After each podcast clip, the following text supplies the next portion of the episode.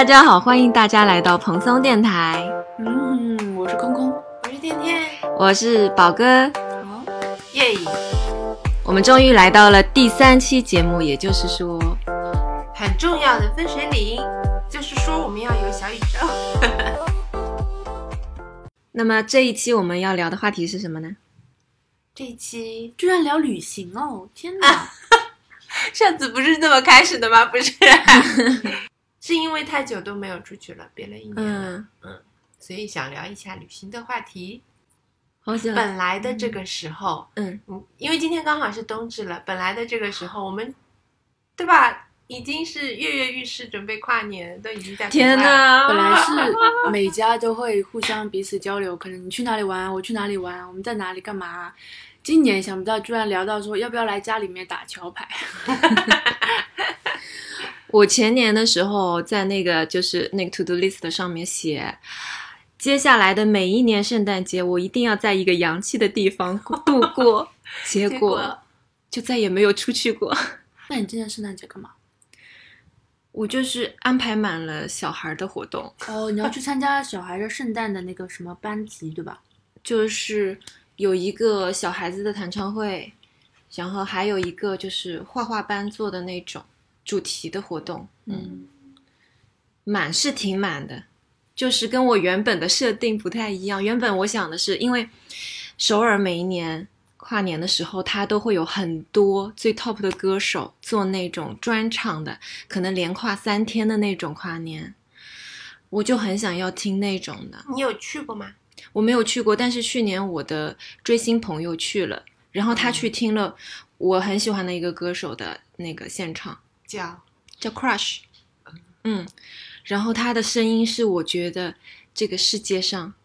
最接近男友嗓这个词的一个声音。什么是什么油？男友。哦，什么油？你是真的没有睡醒。我就想说，圣诞节这么好看的一个节日，如果在他的声音里面度过，那简直就是完美。你考虑过你家属的感受吗？我家属他也是可以去追女团啊，因为有各种歌手，哦，我以为家属也对男友嗓这个 词是认得的。他也觉得是他的男友嗓，就怪怪的。嗯，那所以你，所以他去年啊、去年就是去，所以他今年会去吗？他们现在的话也难讲，因为有很多艺人已经得了，啊，所以就是 idol 级别的那种艺人个已经得了。拍哪个片子《空房子》的导演也新冠去世了。马克龙都得了，法国总统。嗯、金基德是吧？他很厉害。好了，不聊这么沉重的话题了，我们来聊另一个。我们来聊一下更沉重的话题，就是很多人都聊旅行，但是天天聊的这个点呢，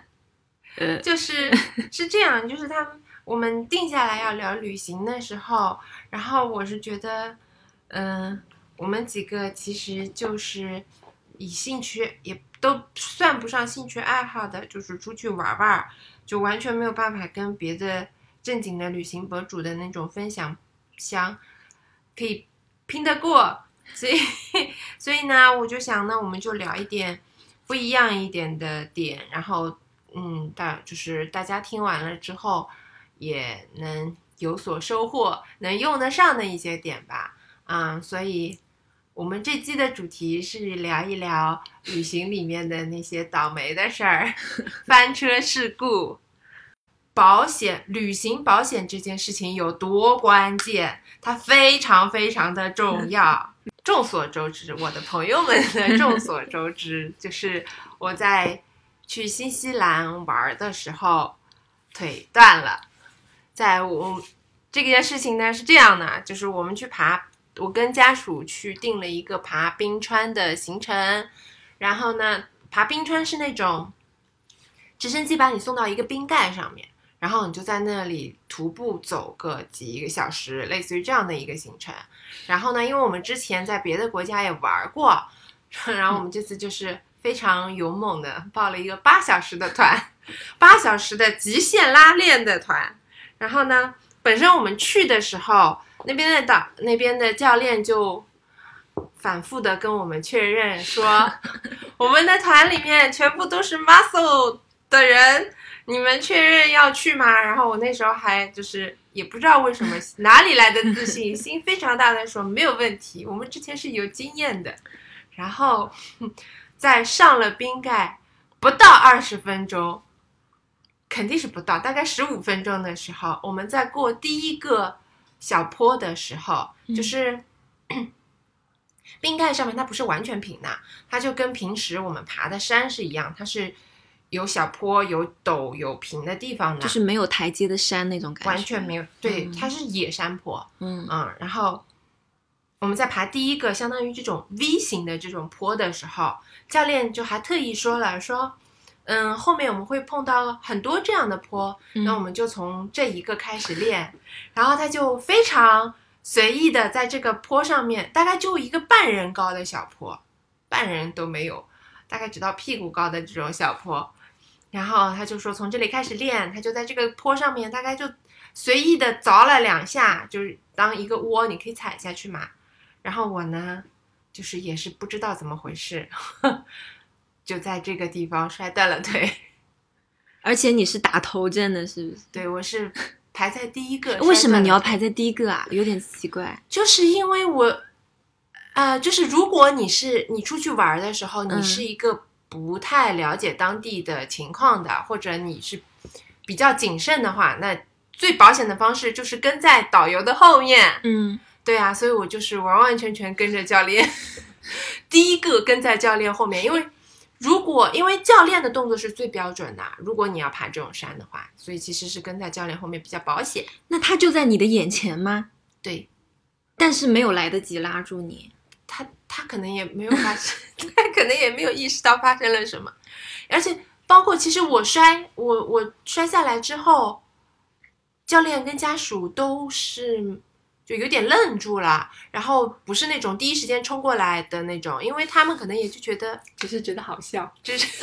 只是觉得可能脱臼摔了一下，就可能觉得我一会儿就能起来这样。嗯但是因为我真的叫的有点太响了，你能模仿一下当时的叫声吗？不能，这我可能就是有点太过了，就是我当时就感觉完全动不了，嗯就是一动不能动，就是你我因为其实是半。半蹲的状态下摔倒的嘛，然后我就得坐到地上，就从这个半蹲到坐到地上，这大概三十多厘米，我都觉得不行了，动的不行，呃就是痛的不行。然后他们就过来，嗯就看我伤口什么的嘛。然后教练还问了我好几次，说你有没有听到什么咔嚓的声音？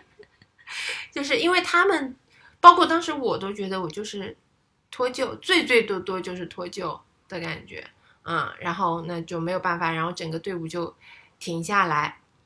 然后整个队伍停下来等我嘛，然后后面的美国人，包括我家属。都心很大，我家属甚至没有在 care 我的感受，就在旁边拍来拍去，拍来拍去，拍起了照片。我其实当时已经有点火大了。然后呢，我就经历了经历了两次直升飞机，两次救护车，转了五次院，开了三次刀 的这么一个在新西兰的行程。然后这一些。我当时就感觉完了，这这把钱可能是花钱如流水，经费在燃烧。然后，万幸万幸的是，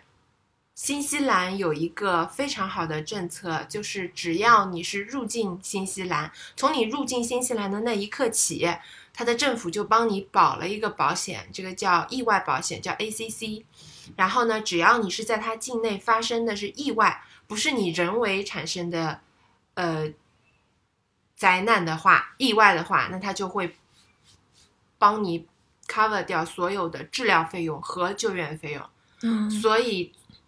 像我的直升机，我的那两次直升机和救护车都是直接 cover 掉的。你预计原本要多少钱啊？预计直升飞机可能要个十几万吧，然一趟啊？两趟？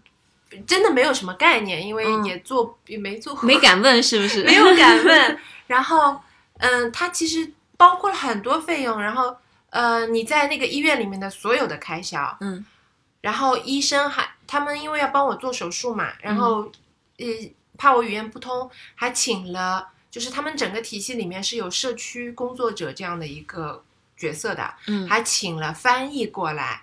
帮你沟通，就是那个你上次说的麻醉师之外的吗？对，除了麻醉师之外，就是我正经要开刀的时候，他请了嗯正经的翻译过来帮我跟我沟通的，帮我跟医生沟通，这些费用全部都包含在里面。我出院的时候甚至钱都没有垫，就签了一个我自己的名就出来了。天嗯嗯，就嗯，这个是。就这一次意外让我意识到，是说你出国的时候，不管大大小小，一定要把保险给保了。嗯嗯，然后因为我们当时我从新西兰回来的这段路上，整个路程也是还好有保险的帮助，帮他帮我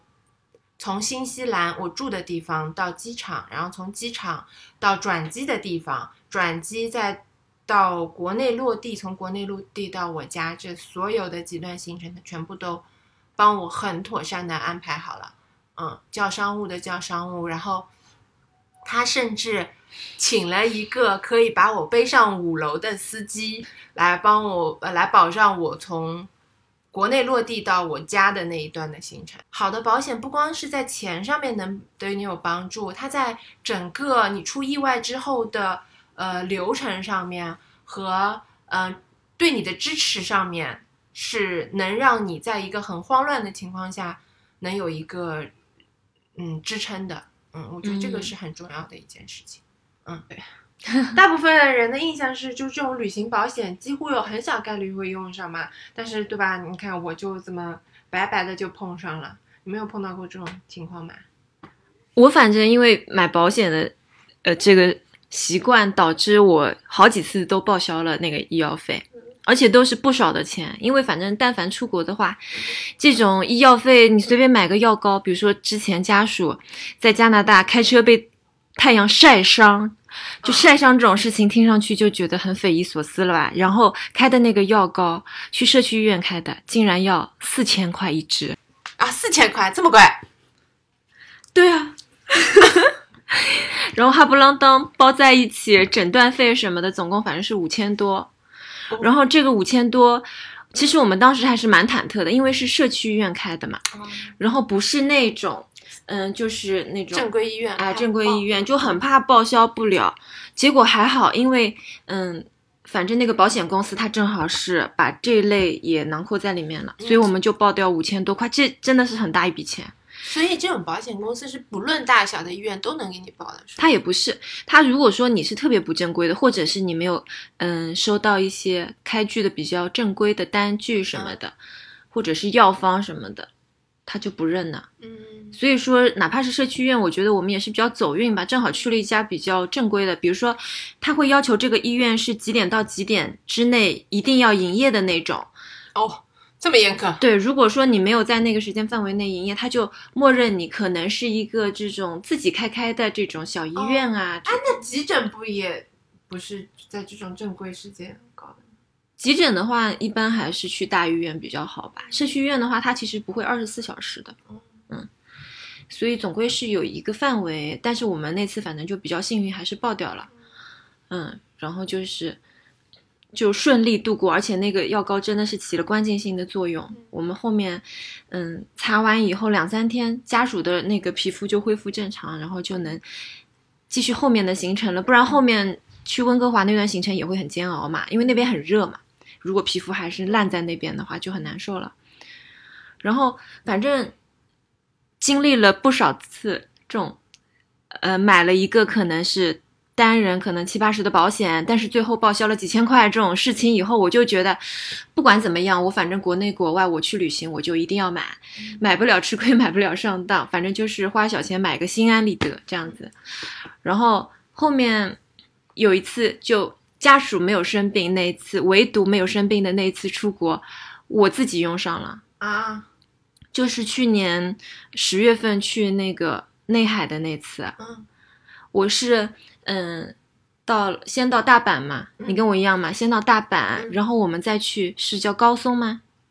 对对对对。啊，然后再去高松市，然后到高松市以后，当天晚上我们是去吃当地最有名的一个餐馆，嗯就是那个很咸的炸鸡，哦，你有吃吗？那个，没有？然后去逛了一下药妆店，嗯，逛药妆店的时候就旁边有人咳嗽，我当时没有太注意，然后也没有戴口罩什么的。结果回到嗯、呃旅馆以后，就感觉人就不对了。第二天早上起来是直接没有声音，反正第二天早上起来，整一个喉咙就说不出话，啊，然后被浓痰堵住了，已经发炎到很严重的那种地步了。但是因为我们那个高松的行程已经定了好多天嘛，你也嗯知道那个小岛那么多个岛每个都想去打卡，然后就不想时间浪费在那个看病这个事情上，然后我就去药妆店买了那些那个让让喉咙那个消炎的粉啊那嗯种那个龙什么？龙角散啊，散然后那个扁桃体炎的那种粉啊，什么哈不啷当买了一堆，全部都没有用，越来越严重，啊，到最后就是，嗯，我们高松所有的小岛都玩好了以后，回到大阪环球影城去玩了一天以后，我是彻底整个人都不行了，就是那你还坚持了这么多天 啊？坚持了一个礼拜哇，嗯，然后哇，那你好厉害哦！你坚持了一个礼拜，就几乎讲不出话的状态完了那些岛啊？对，那你有传染给家属吗？对你没有倒是不怕传染给家属哦？没有，嗯，当时没有没有担心，嗯，是我感觉应该是我自己上呼吸道的一个问题，就然后后来是回大阪去的医院吗？嗯，然后后面我们大阪回程的时候住在一个市中心的一个地方，嗯然后正好对面的商场，它那个商场的顶楼就是一个诊所，我不知道你们有没有去过这种的。没有，完全没有，都没有在国外看过病。你也是敢去的？我其实蛮忐忑的，我就在想要不要找一个那种大型医院，哎就是从头到尾整一个就是医院本人。但是因为太严重了，当时因为已经挺了一个礼拜了嘛，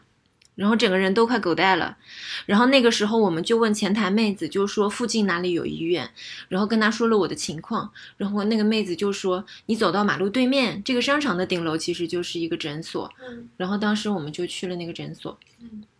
去那个诊所以后呢，然后那个前台妹子她就会给你一张单子，然后我就说我是外国人，她就会给我一张英文的单子，让你把你的所有信息情况全部都填写在里面，然后我就把我的情况全部都填在里面以后。轮到我的时候，他是叫号的嘛，嗯就叫我进去。然后那个医生他是那种可以纯英文对话的，哦，就就是因为你填了英国人呃国外的单子，外国人的单子，所以才给你配的这种医生嘛。他是那个诊所就只有一个医生，就看所有的病和所有的病人。OK，但是这个医生他就是能力很强的那种，他就日文、英文他就全部都是精通的。然后我进去的时候，他就切换成了英文的模式。然后他的意思就是跟我说，他说因为我把症状写得很清楚了，然后他就让我张嘴稍微看了一下你是。用英文写的症状啊？哦，对，哦扁桃体是就你不需要知道这个词怎么写，你就在那个谷歌翻译里面直接拼出来，对对对，整整段写给他就好了。他就说，因为你写的已经很详细了嘛，他说，然后让我张嘴看了一下我那个扁桃体的情况，然后他就直接给我开了六种药。哦，然后他给我开了以后呢，他就很仔细的跟我说，嗯，这种药是针对你的什么什么情况，这种药是针对什么什么，一个一个跟我说为什么开这种药，然后在哪个疗程用，嗯嗯嗯，然后说，如果说我三天以后还在日本的话，可以过来复查一次，然后就就好了。全程大概不超过十分钟，他就把前因后果什么的要注意的东西全部都跟我说，而且态度超好，英文也很流利的那种。然后我拿到那个单子以后，我又回到了前台，我就跟他说，我现在拿到这个诊断单，我应该下一步怎么办？然后那个前台妹子就跟我说，你现在下楼，下楼是一个药房，然后你就把你的单子直接给药房的人就可以了。我就拿着那张东西去药房，然后药房呢也是一整一整层，全部都是药，嗯。然后和那个写字楼的其他的那些办公室就整合在一起的。然后那个药房的妹子他们有也有一个专门的英文的妹子，嗯就是来接待外国的那个客人，然后他们就把我的那个就是诊疗单拿去以后，把每一个药的那个照片和怎么使用，全部都放在一个表格里面打印好，左边是那个药的那个就是外观，然后右边是这个药呢是针对你的什么情况，然后你怎么吃，一天几颗，要注意事项，比如说，嗯，这个吃完以后会嗜睡，哦，然后这个可能要饭前吃，这个饭后吃，就全部都打得清清楚楚，打了三张 A 4纸，彩色的那种，哇，然后就，然后想看，我我应该还保留着，回头嗯可以发给你们，真的超级详细。然后日本人的细致又来了，真的超嗯细，当时就觉得好有安全感啊！就哪怕看不懂那个日文的那个名字，他你也绝对不会搞错。嗯，然后，我那个新西兰的给我开的，就最后我嗯，开刀完了出院，也是给我大概配了，给我配了大概我后面往后余生所有的止痛片，那么多量啊！超多量，然后就跟你说，他也是跟我反复讲了好几遍，就说这个药，嗯，呃，什么时候吃，怎么吃，然后如果你实在痛的话，又给我备了另外的药，这样，嗯，但他没有那么细致，没有到打印出来的地步，我觉得打印是有点，对，真的有点太贴心了。然后那个妹子，反正她给你看的同时，她还要跟你一个一个解释。嗯，然后她给你解释完了以后，她还要问你，你有没有地方是不清楚的，我可以再讲一遍，就那种的。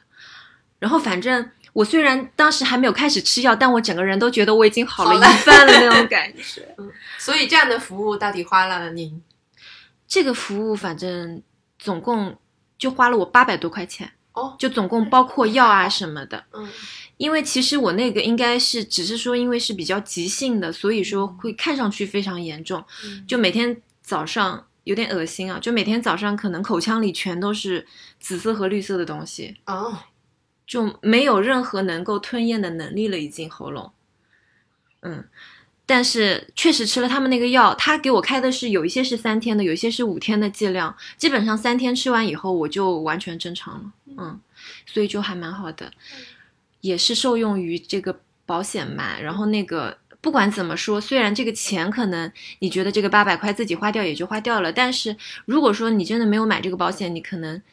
没有办法很放松和轻易的走进一家这种诊所，你会觉得自己好像钱要烧完了一样那种感觉。对，对就想说哦，要不熬到回国再看。但确实那个时候，如果我回国再看的话，可能这个严重情况就不止这样子了。可是你上飞机你就完蛋了。哎对啊上飞机呼吸不过来，我跟你说，气压调不回来。对，所以所以我的建议也是，大家反正不管怎么样，你要买就是针对于你旅行的那个国家的保险要买起来。嗯，要买齐，而且我跟你讲，就除了嗯，就额外保的那个保险之外，嗯 下面一趴我本身要跟你们讲的就是车险这件事情，哦，就是 原来就本身我们以前出去的时候，我是觉得车险也没什么好讲的，嗯因为车险。就无非就这么几个选项，因为你是租国外的车嘛，你嗯租的时候他就必须让你上保险，然后 你就是就相当于你就找你自己合适的档次就可以了嘛。但其实就跟上面的那个呃教训一样，不管怎么样上全险，嗯，就一定要上全险，因为你真的不知道你会在旅行里面发生什么事情。嗯，我给你们举个例子，就是就除了那些，比如说你我们自己因为开车习惯不好被警察抓的这种 事情，当然这种是就是是没办法保的嘛。比如说我们有一次去，有一次我们去冰岛的时候，就是冰岛的那个路是那种。它的主干就相当于这种主要的高速公路只有只有一条，他们就是叫一个一号公路，然后绕它那个岛一圈的这种公路。然后这种公路呢，大部分地方是没有人的，嗯但它就是一个双向车道就没了。嗯，然后呢，你可能在路上面开个二十分钟，开了三十分钟都看不到一辆车的这种路况，嗯你就开，对吧？那嗯你也不可能，也不能说不可能，就是呢，你很容易就开快了，对不对？嗯。然后我们在整一个就是环岛的前面的嗯四分之三的行路程都没有碰到任何问题，到了中间有一站，呃，也不算一站了，就到了中间有一个地方的时候，我们开着开着，它是这种有起伏的路嘛，它那个路，然后你开着开着，我们下坡的时候发现前面有辆警车蹲着，这个时候你减速已经来不及了，所以那个警车就是在一个下坡你看不到的地方等着你。你撞上去了吗？当然没有撞，他是在对向嗯，他就在旁边等着你，因为他就知道这是他的营收点，嗯，就在那里等着你，然后啥也没想就把你拦下来，然后就是抓你说你超速，然后让你上车。但是冰岛也嗯、让你上车，上他的警车，因为他们国国外执法是这样的，他得全程录像，他得全部的全程录像，所以他就是你们两个都得下车吗？对，他就是你从你从把你抓到，从从把你抓到到你上车，然后他开始跟你讲说，你看我们前后都是呃这个叫监控对吧？嗯好，然后看起来很正规对不对？然后嗯跟你讲说，嗯，你刚才的时速是是多少？然后拿一张价目表给你，说你看你现在是这一档，要罚这么多钱。嗯，你可以选择交现钱，也可以选择嗯回头去法院交，嗯，然后交现钱的话七折，太会了吧！交现钱就是你现在就交罚款就打七折，然后我们就立刻刷卡走人。嗯，我们有很多次就是他还有刷卡机啊，有哦，我们有很多次这种就是在国外被超开罚单速开罚单的这种经历，我想知道你家属当时说了什么。就任兰，因为也不是第一次被抓，他说了东北话，呃，就是但是我们是能，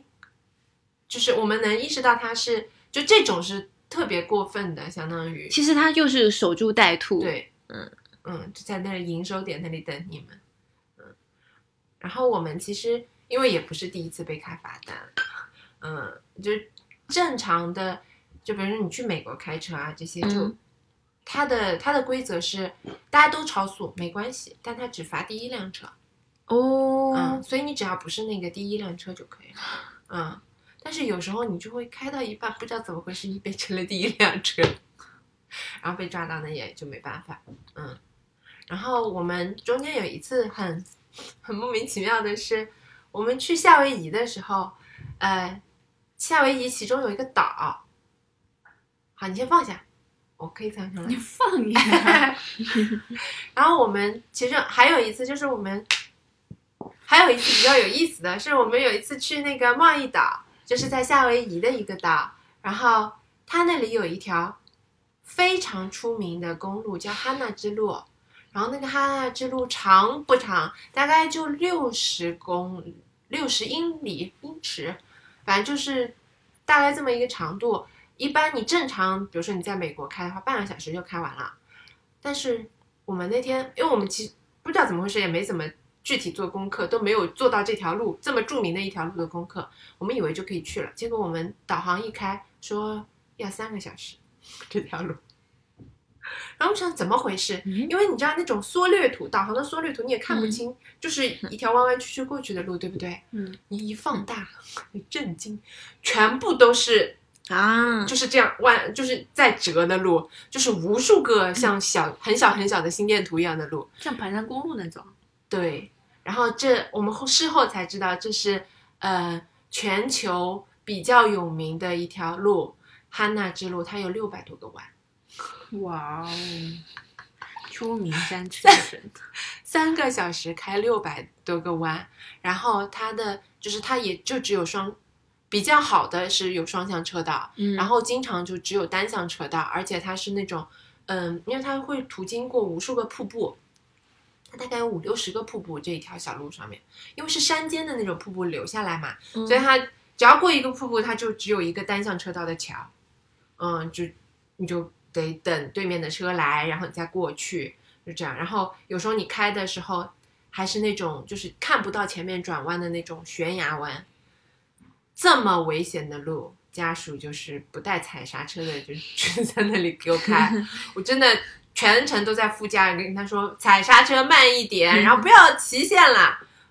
然后果然后面一辆有一辆就是有一点类似于便衣的警车跟在后面，然后我开始我们坐我坐到副驾的时候，我还说哦，后面那辆小黑车跟的还挺紧的呢。然后 莫没有想到它就是一辆警车，啊、然后我们中间有中途停下来休息一会儿嘛，然后警察就 过来找我，就说警察是追不上是吗？只能等你们停下来。就因为那条路它是，嗯，就双向车道，就你你你这一项的，他也没有办法冲到前面去把你截停，嗯。嗯，他就只能跟在你后面等你停下来，嗯。嗯，然后警察就把我们停抓下来，呃，停，把我们抓到，然后说你们刚才怎么怎么怎么样了，就是主要说的就是嗯其中线的问题，嗯，然后就说准备要罚我们，然后他拿了一大概一个手掌高的这么厚的一叠，嗯。他那个法律文书在那里狂翻，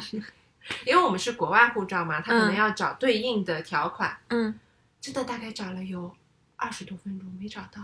然后他说算了，你们走吧。嗯，那那你刚才说的遇到这种情况超速啊，或者嗯。是被拦截的话，因为你这里有一个小 tips，就是当场交。我跟你说，当场交或者立刻交，因为我还有一次在加拿大的时候也是，就是不是也是被抓到嘛，然后就呃，它是多少天之内你在线上付款也是打八折。嗯，嗯这种 tips 就是立刻交，不要挣扎。那你刚才说的那个保险是嗯可以报销吗？因为你不是说要买哦全全啊，我我嗯，我刚才想说的就是，除了这些之外，啊嗯啊，全险是这样的，就是因为你，嗯，有时候你会想不到会发生什么事情在路上。比如说，我们有一次去，我看一眼在哪里，真的想不起来了。因为真的，你有时候会想不到你在路上会发生什么事情。比如说，我们有一次去新西兰的时候，它有一个国家国家公园，它那里是一个峡湾，然后那块路呢就很漂亮的，也是就是嗯有名的一块峡湾的景点。嗯但是很少，就之前在做攻略的时候，你都没有看到过有人讲这件事情，就是那里有一种鹦鹉。吃人吗？呃，你是这样的，我们车开在那个峡湾里面，因为那个景色真的很漂亮。然后，呃，它它的景色是，你的路面上就有鸡的雾雾气，雾气弥漫在那个路上。你要说什么啊？我以为你要说鸡什么的，鸡的愤怒。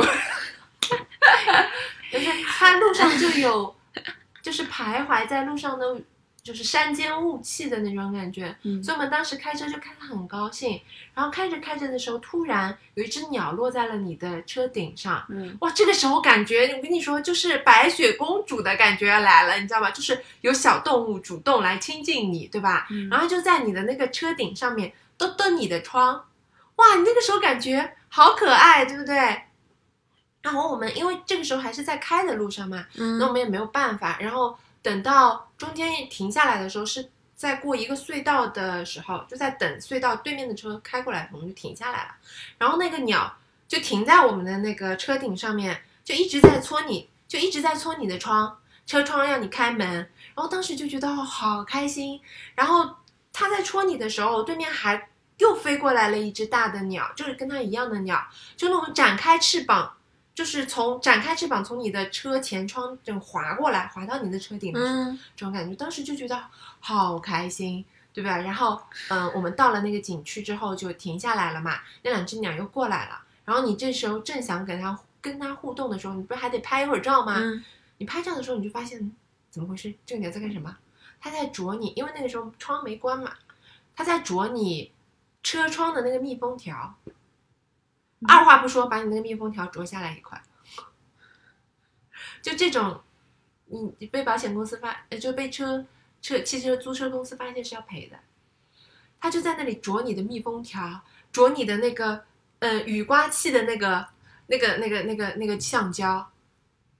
然后直到他把我某一扇嗯、就是主驾的那个密封条整个给你扯下来。我这么爱吃橡胶，我当时震惊，我？想这屌怎么回事？然后因为它其实很大一只，它大概有，它是这么大一只，就有小半个人这么高，哇，就有一点像小小鹰的这种这种这种鸟。然后我们就看，嗯，感觉不妙了，就已经到这个程度，就是就得租车公司就得赔了，你知道吧？就如果你没有保险，你就得赔了。然后我们想赶紧，然后就把它赶走了。后来我们去查了一下，这种鸟叫 Kia，就当就旁边的那些嗯加拿大人也是知道这个鸟的，他们就很牢居，就把门关上，就看它在咬我们。这种鸟叫 Kia，然后中文有一个名字叫啄羊鹦鹉，它是食肉的。你说对了，它就是食肉的。然后为什么叫它啄羊鹦鹉呢？因为它没有东西吃的时候，它就会去薅羊的肉，就是它会从就像老鹰一样从风空中俯冲下去，叼一块羊的肉走，然后那个羊就会就是流很多血，所以有这个名字那个外号。就你你有点可怕哎。那人其实也是有危险的，对不对？其实是有危险的，嗯，但是嗯，因为你在的那个地方啊，我应该景区的人也是知道，他们景区是有这样，它这个算是保护动物的，嗯，你还不能把它怎么样了。对，一个你不能把它怎么样，第二个你也不能喂它，因为景就是国外的景区哦都是明令禁止的，所以当时我们也没想喂它，我感觉如果把肉拿出来，可能是 大事不妙。嗯，太太危险了，后怕后怕。与食肉猛禽，这就是你根本想不到会有这种事情。在荒郊野外，而且他们的那个而且它是一个非常成熟的这种景点，就相当于你去西湖，你碰到了这种过程事情。中以为自己是白雪公主。而且是不是写这种攻略的人也没有提到这个东西？对，就可能就你后面去搜，你以这个关键词去搜，你是能搜到的。有人搜的关键词是 啄门，就是这个地方鸟。对你专专门去搜，后来我搜这个 Kia 是能搜到的，专门有人写这种。嗯，但是就气就气在之前没有人说，然后到了那边，在你心情非常好的时候，突然发现面临了一个 要赔钱的事故。后来后来就后来就还好了，对，因为是全险，嗯。全险就是你这车不管撞成什么样，你就直接要把它放在那里就可以走人的，嗯，嗯，我看看还有，但是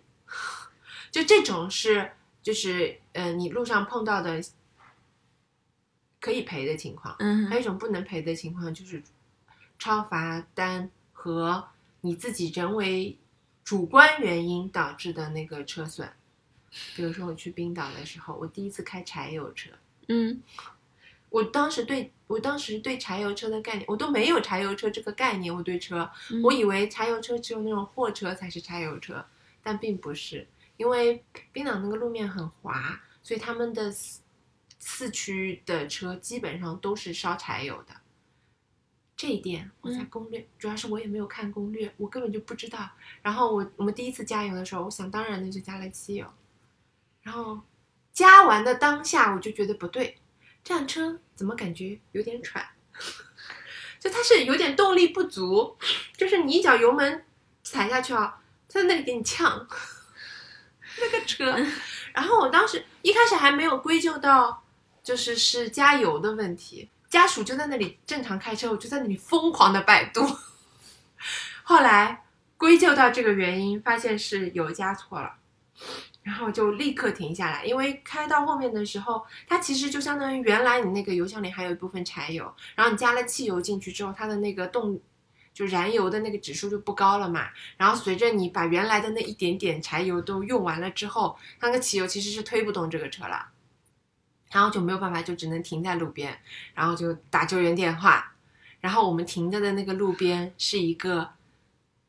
嗯，旁边没有任何标志物。啥都不知道，我甚至不能描述出来我现在在哪里。然后问你旁边有什么，我旁边有山。你现在在哪条公路上面？我在的这条公路前后大概有个几百公里，就他根本没有办法很准确的告诉你，呃，我没有办法很准确的告诉这个电话救援的人我在哪里，然后就只能把 Google 打开来跟他说，我这旁边有一个，嗯，看起来像是几几几号的一个数字。把这个数字报给他，然后让他嗯想办法 开过来。其实那个救援他最后是就相当于在这个呃这这条路上面一直在找我们，嗯，嗯但这个时候其实我们已经有点怕了，因为嗯那个油已经那个油已经烧的车已经开不动了，我们就只能停在路边。然后当时的气温已经很冷了，但是空就是车里面还只还打着空调，到后面我们已经空调都不敢打了，因为就怕嗯电没了之后，因为是烧汽油嘛，烧汽油烧烧汽油开电，如果电没了之后，我们灯都打不开的话，就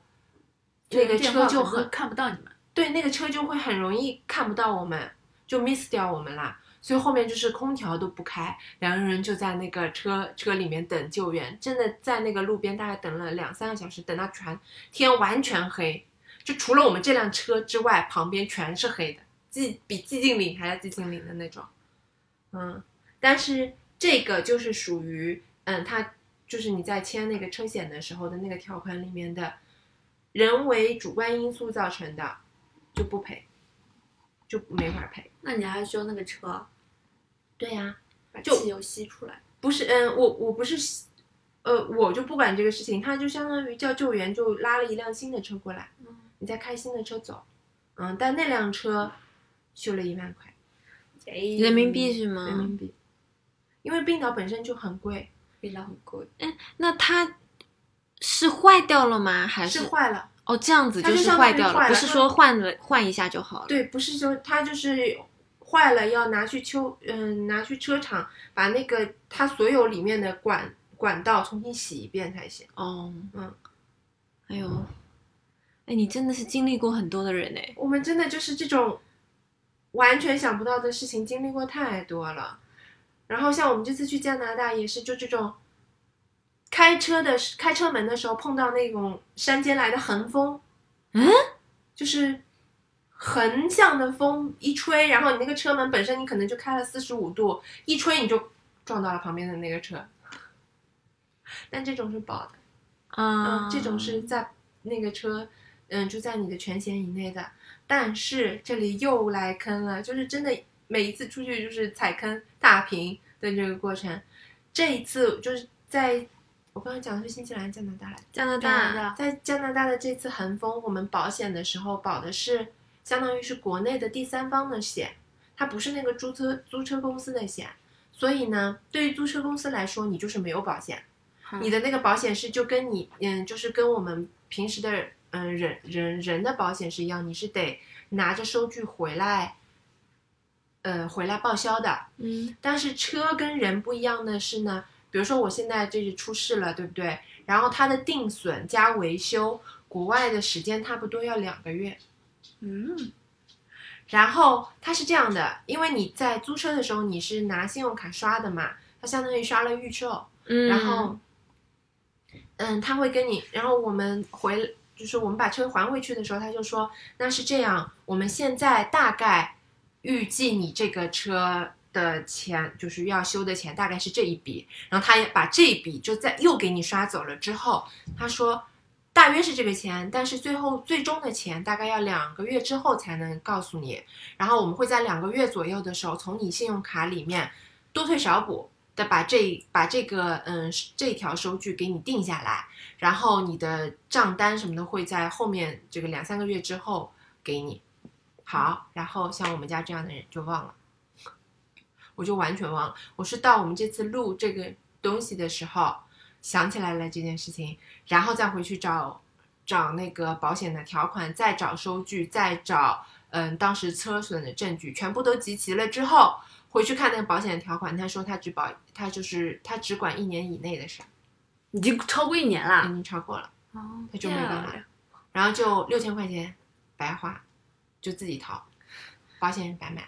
就是被四十五度的罡风刮，对，四四十五度的横风，就是被一个九十度的横风把我的车撞到了别的人的那个车上，把我的车门撞到别人的车上。嗯就这种，一是要保车的全险，二是要保租车公司。就你租哪个车的哪个注册公司，你就保他的险，不要保第三方的险，因为你现在在国内租车，你都是用第三，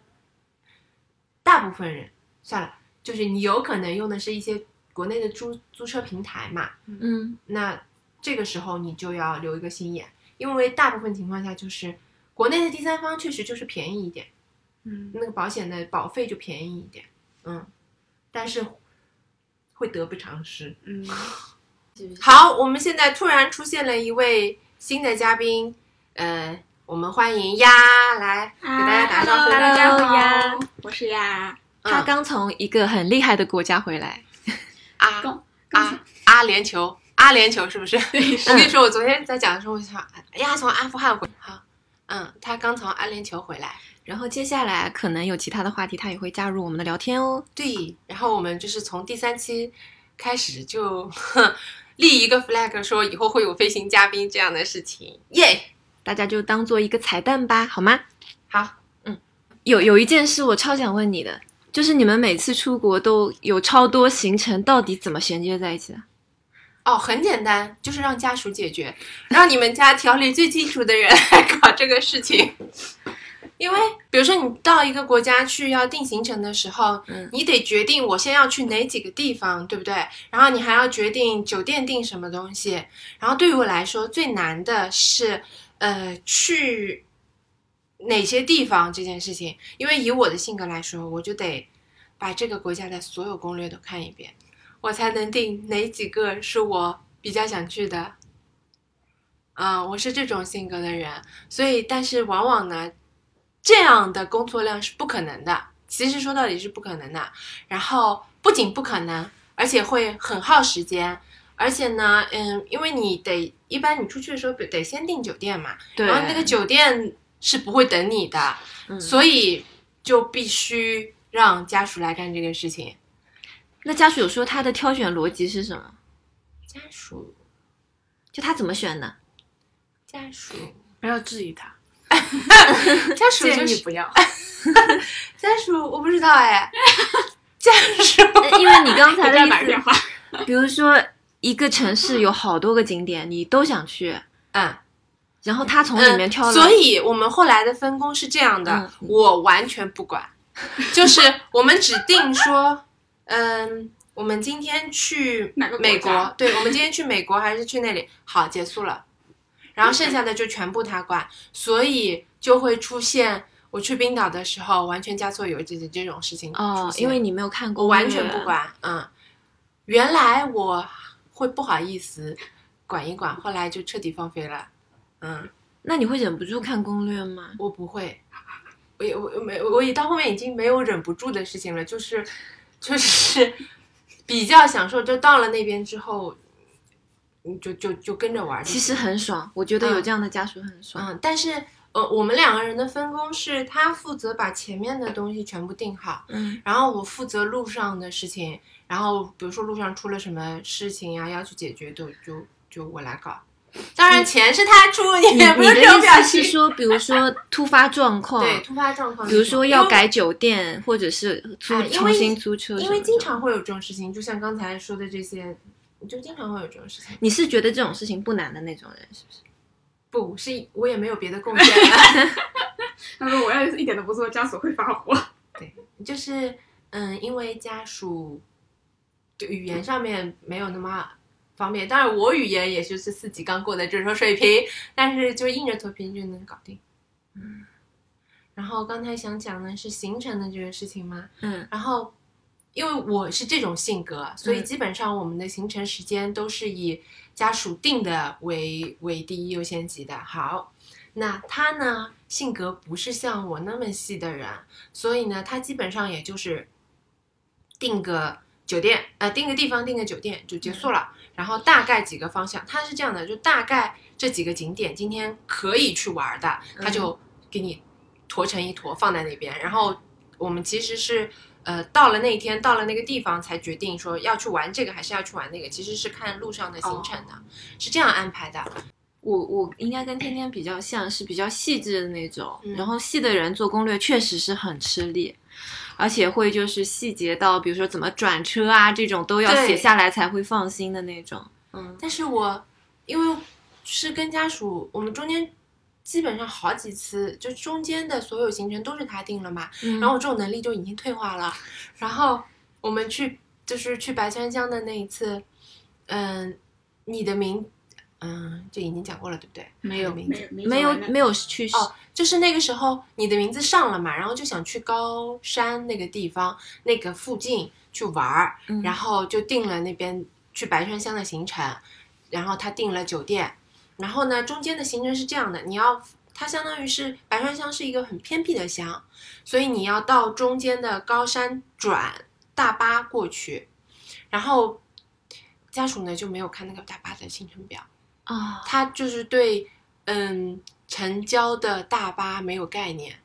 他太有信心了，是不是？对，，然后我们到了那边，发现当天的最后一班大巴已经结束了，然后你要去的话，就只能等明天的大巴，然后然后就傻了。然后我这个时候就我我已经想好了说，那我们要在这个附近开始玩玩了嘛，就是嗯在这里找酒店，在玩在这里玩。然后家属不肯，家属说我已经在那边订好了那个酒店，就一定要去。然后然后怎么办？直接叫直升机吗？叫打车，打车去啊？对，当时几点钟啊？当时就是就是因为我们到那边大概才三点多钟三点四点的样子，就很有车就对，他就是没了。然后他那边的那个车大概就一天就两班一班的这种那。坐过去车程是嗯，这么说吧，打车打了两千块人民币，人民币，是这样的。呃，我我他当时就说他一定要去嘛，那没办法，那就只能搜怎么过去。然后就看到有人说打车，然后我就在各种找说这里过去打车大概是多少钱是合适的，因为你打表的话就肯定不行。不合理了。嗯，然后杭州打到上海只要八百，对，然后就 就但是日本的出租车本来就很贵，是嗯，然后我在我搜了很多个论坛，然后这种都相对来说是台湾的论坛比较有经验，嗯，然后台湾的论坛就说，嗯，你找师傅谈价格，不要跳跳计价器，嗯然后他说大概的价格就是两万日元左右，然后看你怎么谈。嗯，然后我们我就先我就试了一下，因为两万块钱我心里就有点底了嘛，然后我就先找了一个出租车师傅，师傅就不肯嗯不肯打表，然后又换了一个，因为日本的出租车的师傅不是都是年纪很大的那种对嘛，我跟你说，我说实话，我是有点于心不忍的。然后那那我也没有办法，家属很态度很强硬，然后我就跟他商量，我说能我要去这个地方，首先我去这个地方，你肯不肯？他说哇这么远啊，然后我说对，然后我说那你觉得要多少钱合适？他就报了两万，我就同意了，嗯，就也没跟他还价，对，，因为那个爷爷看起来已经感觉要八十岁，你跟他是用日文讲吗？英语，他是用英文，他会英文，对。那你还挺运气的，找到一个对会英文的爷爷。这样，然后就是他报出来这个价格，因为本来也到了那个心理的价价位了，位然后有点不敢还价。八十岁的老爷爷给你开车，还要就是开到一个很偏的乡里面，还要公车回来，感觉 这份钱是他应得的。嗯嗯，然后我们就真的开，就是其实真的是还好，我们打车过去了，因为我们到了那边之后，已经天完全黑了，又是再一次在新西兰的那个那个经历，开了多久啊？一两个小时吧，哦，嗯，然后开到那边天完全黑掉，然后外面扬起了，感觉是到了北海道的大雪，就是非常非常大的大雪，就是你在市区什么事情都没有，就是甚至还在开太阳，到了那个山区之后就是鹅毛大雪，天呐，然后我们下车之后，那个车幸好是那个出租车师傅没走，他就等我们，他要看我们进了那个，他大概是要看我们进了那个房间之后，他才打算走的。然后我们就发现，第一次到的那个地方不是我们要去的那个地方，不是不是不是，就还没到。然后我原来的以为呢，因为他其实已经开到了一个像是村里的地方了，嗯但是他那个地方是这样的，那个河长村，它那个地方是一个世界遗产的地方，它那个河长村全部都是日本人经营的，就是它不对外，它不接受国外的客人，它是这样的。嗯，就除非你会日语，你就装着你是一个日本人，这样是可以的。所以我们到了第一个地方之后，发现哎，这个地方感觉不太像，然后就敲开了一户住家的人，的问他说这个地方在哪里，然后呢，那个人又不会讲嗯英语的，完全不会。然后完了，我跟你说，就，然后他就把他儿子叫过来，他的儿子就那种初中生的那种初初一的呀，初初中生英语也完全不行，嗯然后就就跟你连比划带嚷嚷，不知道发生了什么。然后没有办法，就只能再回车上，因为那个是司机还在。司机说：“哎，就是司机有一种哎，你果然回来了的感觉。”然后司机拿着我的那个地址，又进去跟那家人聊了一会儿，回来说不在这里，又开出去了大概半个小时。啊，我跟你说，当时真的完全还好有他，不然的话就是在我们两个甚至连伞都没有，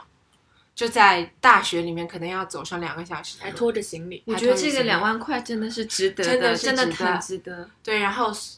总算送到了那个那个酒酒酒酒店里。就这种这种行程真的是，虽然心里面一直在骂为什么你怎么不早看好这个行行程，但是你也没办法，家属执着要去那个酒店的原因是，是因为我们就是我们的行程一般都不是那种很多天的，嗯。就是大概去也就去了，我们那天大概定了四天的行程，嗯。嗯，去也就去四天，然后你 delay 一天的话，就相当于那个温泉酒店就白定了，嗯，嗯，而且我觉得他家属每次订一个东西的时候，好像是有些点比较戳他，他是挑的去嗯的话会有点我以为你会说，因为那个温泉酒温泉酒店的价格是二十万，哦不是，应该也是中高吧？对，是是不便宜的。那个温泉酒店是那种遗迹，就是那种就是能写在什么什么什么什么这种这种这种 top 级的攻略里面的这种遗迹，嗯嗯，是很厉害，是那种你到了一个村里面，感觉有一个七星酒店的这种，嗯，这种。我我感觉以后家属做的攻略，你还得再梳理，就是用梳子梳理一下，看有什么细节，嗯，这样你们搭配就无敌了。不会，我不会梳理的，我不会梳理的，嗯，然后，嗯，就是我这样的神仙日子过多了之后，就是我上次去濑户内海的时候，嗯，就感觉把我逼到了绝境，你上次你不是很自在吗？自由自在不在。是就是定定行程的时候，你怎么定的？上一次就定行程的时候，我发现。就是濑户内海这个地方的行程要，就是要小心到分十五分钟，以十五分钟为刻度的小，就是定时间，还蛮难定的，但是非常难因为你当时跟我说你非常 happy，导致我以为你毫无难度对定行程，我是觉得很难定。我跟你说，我的行程嗯，就是把那里所有的攻略都看完了。我我我当时决定，也不是当时不是说决定，就是当时想要去这块地方，因为嗯刚好是艺术季嘛，嗯然后就说那要去，那就看行程，嗯把就是是这样的，搜这个濑户内海，然后把穷游上面前三页的，就是热门的前三页的全部打开来，全部看完，我才开始订的。然后那个时候还没有决定要去，直到中间有一篇帖子说了那个 Benis 的那个，嗯、就它是一个博物馆酒店，就是在博物馆里面嗯开了一个酒店、的那个酒店是很值得去的。然后大概是说要提前三个月到半年才能订，嗯才要要订这个房间的话，你提前半年到三个月。然后我就想啊，这么难人，我就想去试一下运气，然后就在官网上刷到了一间，刷订到了这个，然后我就开始订接下来的所有行程。嗯，是很运气，真的很运气。对，但是那个地方就是整个濑户内海的行程真的是有一点令人发指，就是嗯，你说而且它比如说你一个主题展，你预约了几点，你就要准时在那个点。比如说你本来想早上去逛完这个岛，下午去另外一个岛，但是你预约只能预约到那个 A 岛的一点四十五分，你就只能这个点出现在那里，而且它只有十五分钟，你就要参展完出去了，对，所以时间就是真的很细。嗯，它是那种放号，放就是十分钟放一批号，是然后你就在这十分钟里面，你不你不出现，你不 check in 的话，就就就算你 no show，就算你不出现，你放弃了，他们蛮严格的，很严格。啊然后这是一方面，然后另一方面是，他那里的公交车也是那种令人发指。那里的渡船时间也是那种令人发指，因为我最最开始遇到的问题就是，嗯，它的濑户内海是一个以就像我们千岛湖一样，它是以各种各样的岛嗯组成的一块区域。嗯然后它这个区域呢是，比如说你每个的景点都是在不一样的岛上的，那你你要你要走的话就得坐渡船嘛。我最难以理解的就是这么多攻略里面没有人把那个渡船的时刻表给我剖出来的，我嗯，我就不是很理解。然后后来就是多看了几篇之后，他们才聊到一个细节，是说。我比如说，他现在把他的这个渡船时间抛出来，对你是没有参考意义的，嗯因为他那个渡船时间一直在变。嗯 OK，那也就算了。那么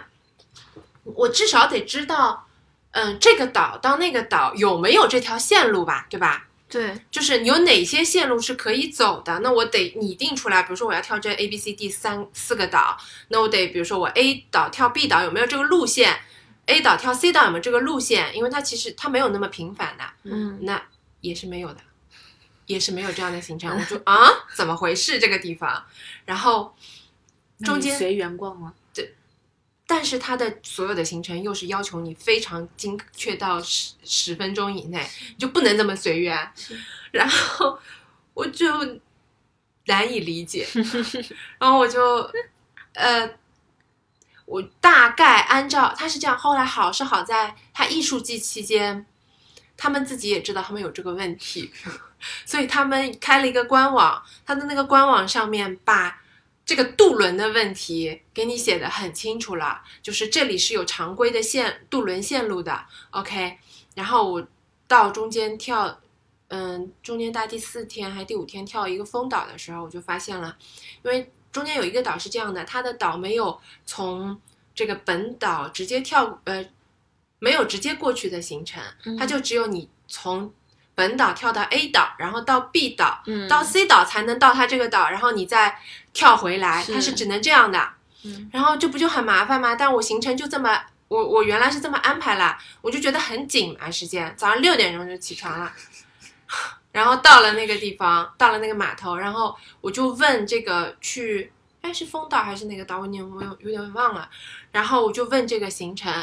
然后他说哦，我们现在开了直直达的航班，临时给了你一张小小卡片，嗯给了你一张小卡片，告诉你这个小卡片的时间，就都是这样的。就他一方面呢又很随意，一方面呢时间又卡得很紧，然后就是这啊，应该就是丰岛，然后嗯我就很，我我就感觉哦，反正你有直直直达的航线了嘛，那我原来的行程的这个时间就比较充裕了，就没有原来这么紧，然后就在丰岛就真的随便走，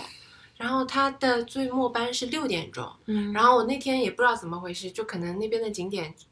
确实对吧？是优秀的，嗯是的，心变得非常的大，就感觉反正他总得把我送回去。然后我就六点到，就是踩着末班船的时间走到了那个码头，船开走了。然后船在码头上面一帮跟我一样，就是怎么回事今天 的这些人，然后那个工作人员就出来解释，是说因为这个是艺术季期间人太多了，所以我们就后面再多加开两班嗯过来，所以这个末班车就先走了。嗯，然后我们就得跟一大帮跟我们这样莫名其妙的人一样，坐在那边等另外两班来开的那个，就是加开的那个船。应该是一个小时以后了吧，嗯，一个半小时以后都超久的，超久的，但这已经算好了，还得得亏把我送回去。起码回得去。对，起码回得去。然后我在小豆岛的时候，因为它、嗯小豆岛它那个岛很大，它是那边最大的一个岛，但是问题是，它只有公交车，它这地方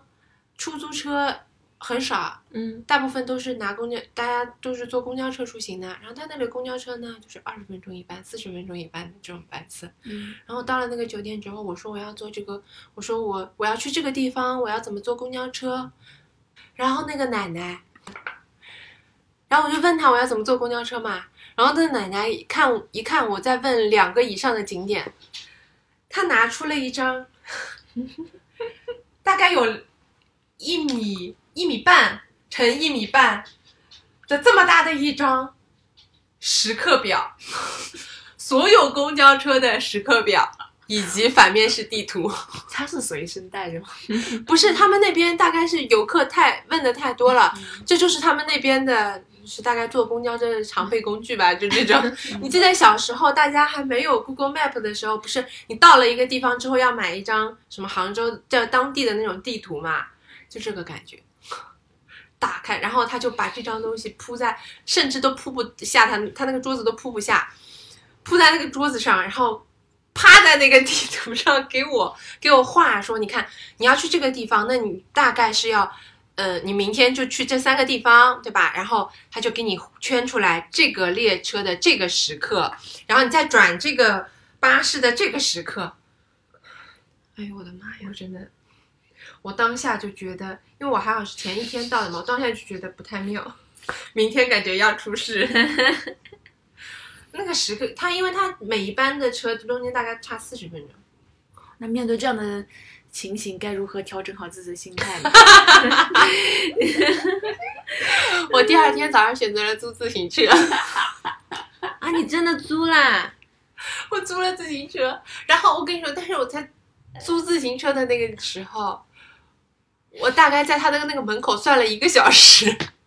算时间，因为他是他那个自行车不是像我们那种公共自行车，你租完了就随便还的。他跟你说你要在三点还是四点之前就回来还，因为我们五点要下班，所以你必须在四点钟还回来。然后呢，我就在算嘛，我我去的，因为中间就是那个中间有个景点很远，然后我就得算我能不能回来。嗯，然后后面算了一个小时的结果是我不能骑自行车去那边。啊？那你刚刚不是说你还是想要租吗？对，我租了，嗯，所以我当时一个小时的结果就是我租自行车相当于租半天，再把这一个它主城区的景点逛完之后，再看公交车的时刻表到比较远的地方去。啊，那个濑户内海整个行程把我快搞死。这个时刻表的这个事情特别推荐各位，没有艺术季，且你平时是比较粗心的话，就别去了。我还以为虽然它很值得，但是我强烈建议各位在艺术季的时候去，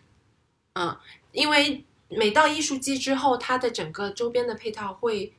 突然间增多很多，所以是需要，嗯，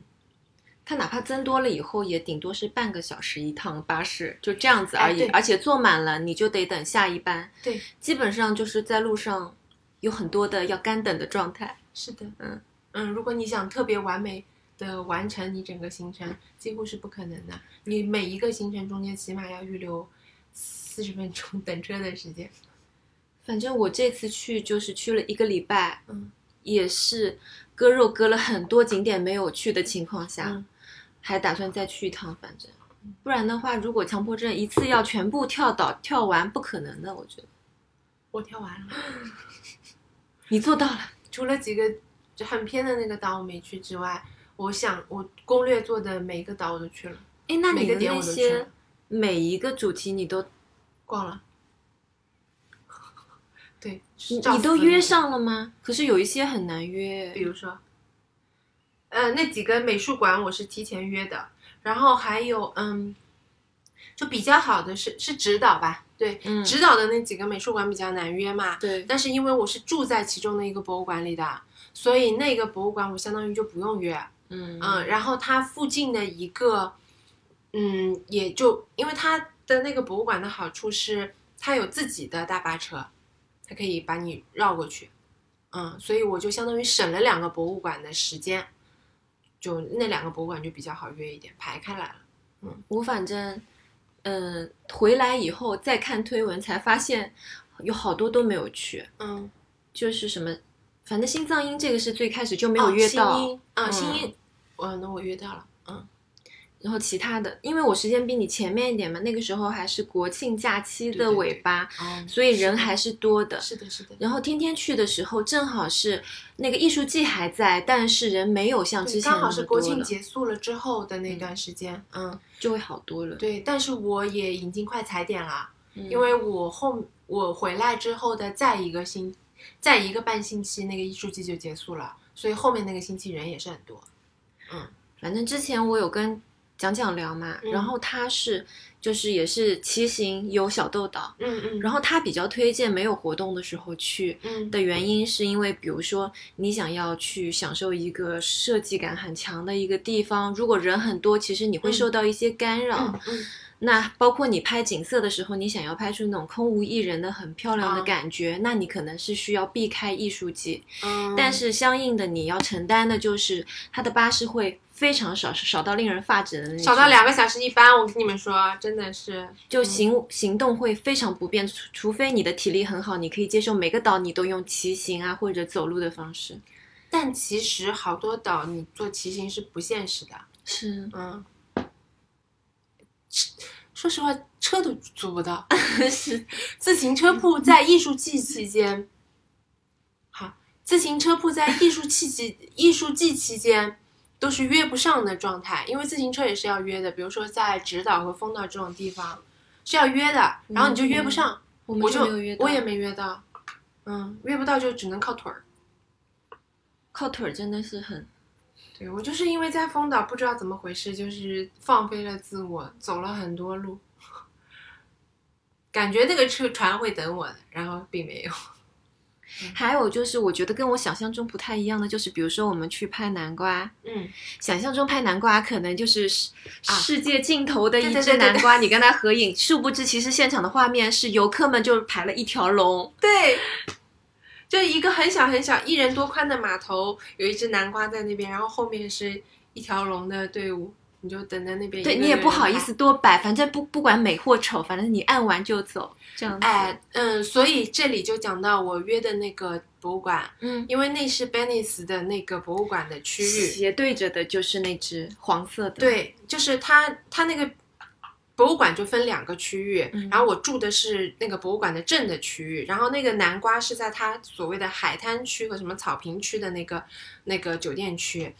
但是没关系，因为你一到了晚上之后，因为它每个岛 对吧？想南瓜，不是它每个岛，它每个岛的渡轮都是有 deadline 的，嗯，等游客走了之后，那个南瓜就是你的了，就是你的世界尽头的南瓜了，嗯嗯，所以我是等人都走了之后拍到了那个，就是没有人的南瓜，就没有人催我了。但是那个时候也就是天已经快快暗了，哎，天天，我突然想到一个问题啊，你有没有哪次行程是特别特别顺利，顺利到不行的那种？印象深刻。啊、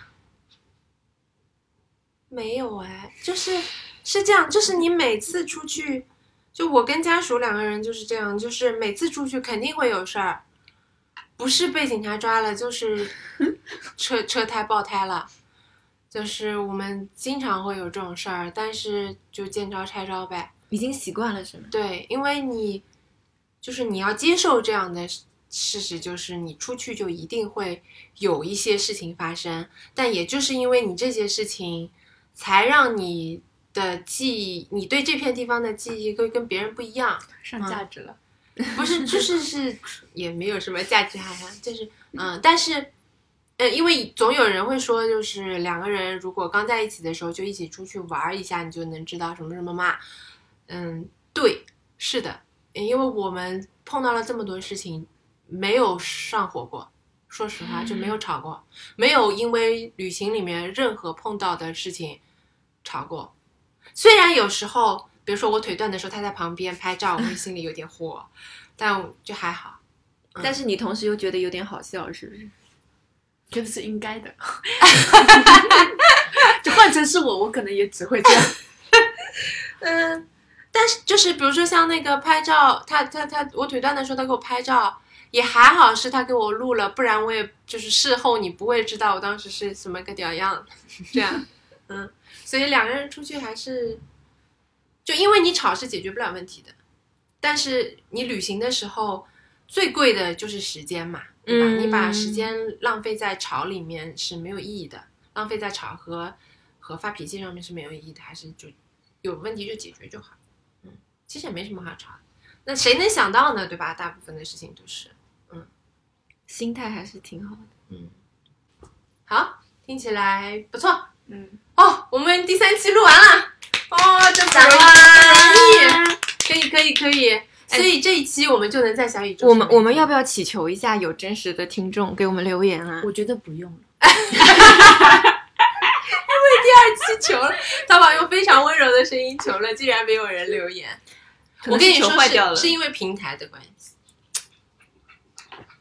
对不对？对？我们这次不是要去小宇宙了吗？我跟你说，如果说我们到第三期还就是这么可怜的播放量，我们就录教授喝水的那个 asmo，给他录一个小时，说不定播放量还会超过我们。这这，然后取名就是蓬松的白噪音，这样是吗？对啊，催眠你开直播吗？哎，也可以。嗯可能就四十几万播放量那我们。这期就到这里。嗯，